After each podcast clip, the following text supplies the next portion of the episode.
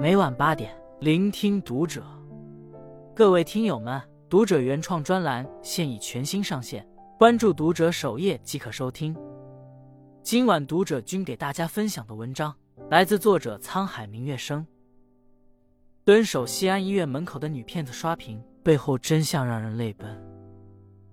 如果在治疗期间遇到困难，请到对面的星宇家园寻求帮助，无偿提供食宿。西安儿童医院门口，一位中年妇女举着这样的告示牌，全然无视路人疑惑的神情。这又是什么新型骗局？抱着打假心态的网友决定跟随他一探究竟。告示牌中的星宇家园位于西安市莲湖区西门里安定广场，与医院仅一路之隔。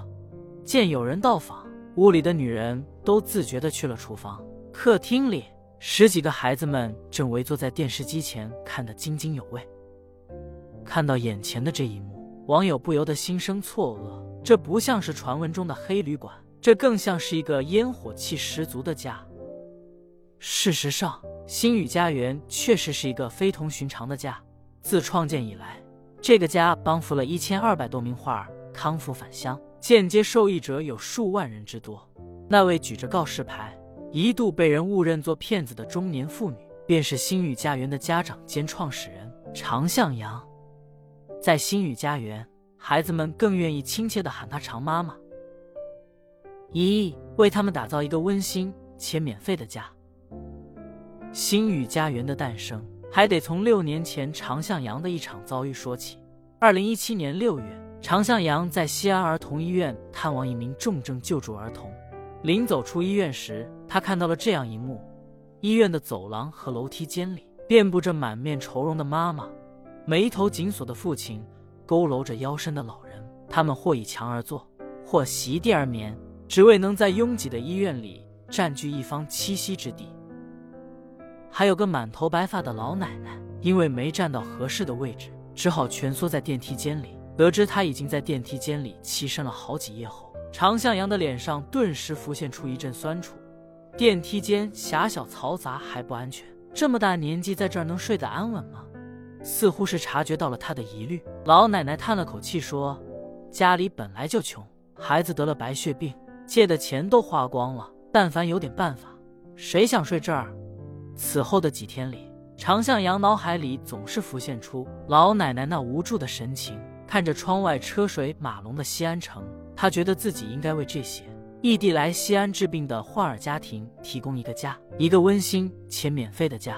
常向阳绝非心血来潮，很小的时候，常向阳经常随父亲到西安蓝田县的一个山村里扶贫。他亲眼看到父亲将十元钱塞到那家人黑乎乎的被褥下。当时他父亲的工资每月不过四十元出头。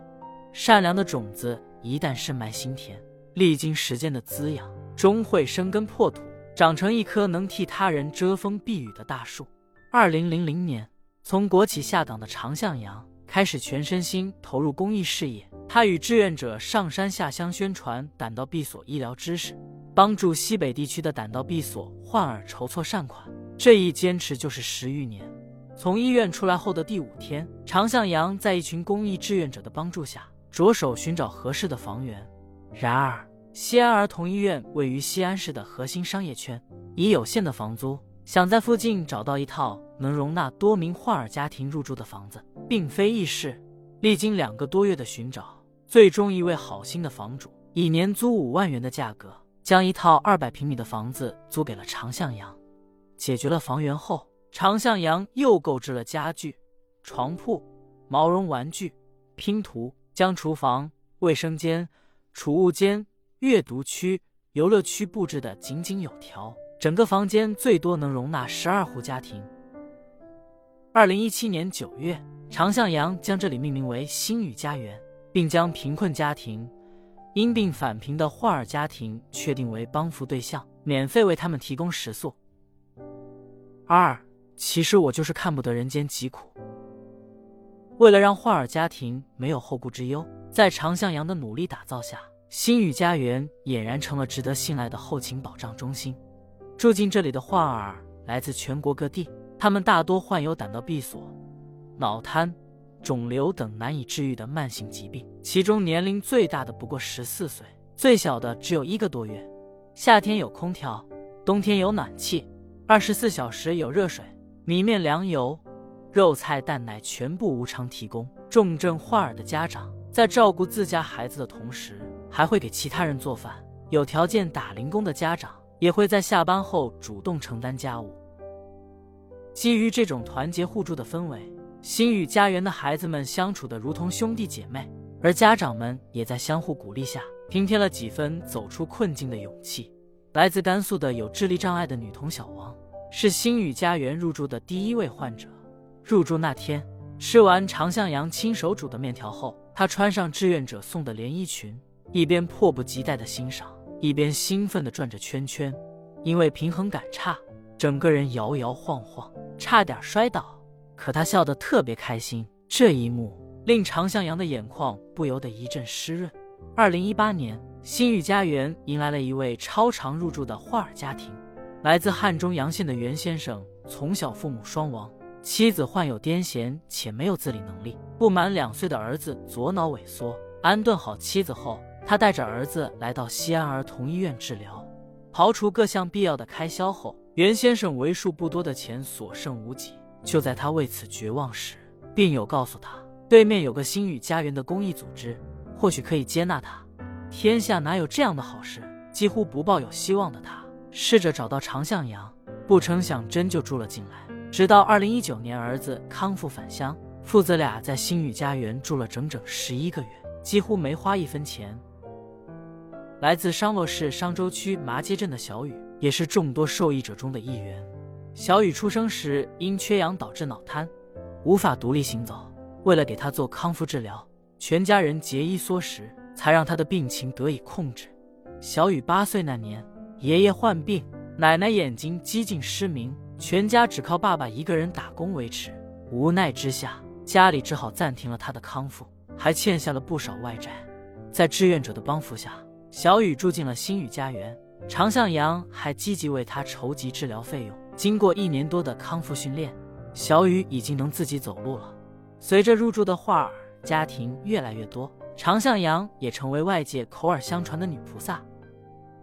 对于这样的赞誉，常向阳轻描淡写的回应：“其实我就是看不得人间疾苦，趁自己还有能力时，多帮助几个孩子，多圆满几个家庭，特别知足。”三，我觉得我所做的一切都是值得的。任何时候操持家庭都不是一件容易的事，更何况常向阳要操持的星宇家园还是一个来自不同地区、人数众多的特殊家庭，房租、水电、物业加上伙食开销，每月至少需要两万多元的硬性支出。靠他自己打零工的微薄收入支付这笔费用，显然力不从心。星宇家园之所以能维持下去，背后离不开常向阳家人的支持。父母每个月会从退休金中省出六千元给予资助。他的母亲时刻挂念着孩子们的营养问题，三天两头带着鸡蛋、面包、汤圆和亲手包的包子，转几站公交车送到孩子们手上。他的哥哥白天上班，晚上到星宇家园值班，每天睡前检查水电、火源、天然气。确保安全，万无一失。单位里但凡发福利，他的女儿第一时间想到的便是星宇家园的孩子们。在免费提供食宿的同时，常向阳还将爱心人士捐赠的衣物、玩具发给孩子们。他最常对孩子们说的一句话就是：“这里是一个没有门的家，常妈妈永远等你们。”陪伴是最长情的告白。日子久了，常向阳已经习惯了孩子们称呼他为常妈妈。年过半百的他，身体力行地承担起了妈妈的责任，每一笔花费他都经过仔细的核算。相比经济上的窘迫，精神上的压力更让常向阳不堪重负。电路故障、水管爆裂、燃气打不着、食材短缺，接二连三的琐事向他袭来。有一次，实在无法承受的他，将自己关在房间里放声大哭。可听到门外孩子们稚嫩的呼叫声，他又不得不擦了擦眼角，重新整理好情绪。看着这些可爱的孩子，苦难的家庭，我没有理由抱怨，更不能甩手不管。为了帮助有些孩子做康复训练，他买了康复器械。为了让孩子们在该学习的年龄接受教育，他在星宇家园的墙壁上贴满了拼音和十字帖。自从接待第一个病患起，星宇家园就没有关过一天门，而常向阳也几乎没有了自己的生活，或者说，家园已经成了他的生活。当得知他患有高血压和糖尿病后，朋友很不理解：“你必须停下来，这是拿命开玩笑。”常向阳这样回应。停是停不下来了。看着孩子们的状况一天比一天好，我觉得我所做的一切都是值得的。四向阳而生，烛光而行。一碗热粥不足以抵御整个冬天的严寒，但是人心的温暖可以。爱与善良是可以传染的。从创办到如今，六年过去了，心语家园已经帮助了上千名患儿康复返乡。让数百个家庭重新燃起了生活的希望。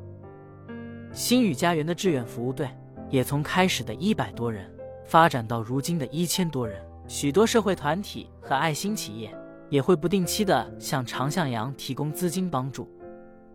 常向阳的手机里存着上百张星宇家园的孩子们的照片，但他希望有一天家园里空无一人，因为那将意味着再也没有看不起病的孩子。对于那些前来寻求帮助的孩子和家长，他说：“来了，敲敲窗，家门就会为你敞开。只要你需要，我都在，二十四小时，三百六十五天。我给你们的是力量和希望。我背后也有无数的志愿者给我力量和希望。不管将来孩子的治疗或者家庭有多么困难，有陌生人爱过你，你在这个城市不遗憾，就这么简单。西安人爱过你，向阳而生。”烛光而行，常向阳，人如其名。关注读者，感恩遇见。